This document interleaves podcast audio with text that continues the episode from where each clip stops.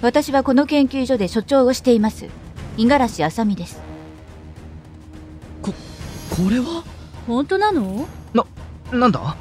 どうして俺の名前を本当ですかイーゴスは人との会話を通じて学習し進化する人工知能です私はイーゴス頭がなんだこれはそんなことをしてもイーゴスを止められないわくそもうダメだわここまでなのみんな俺たちが諦めてどうするんだ人間を超えた存在ですさあ早くリュウちゃん先輩明智先輩第12話イーゴスの選択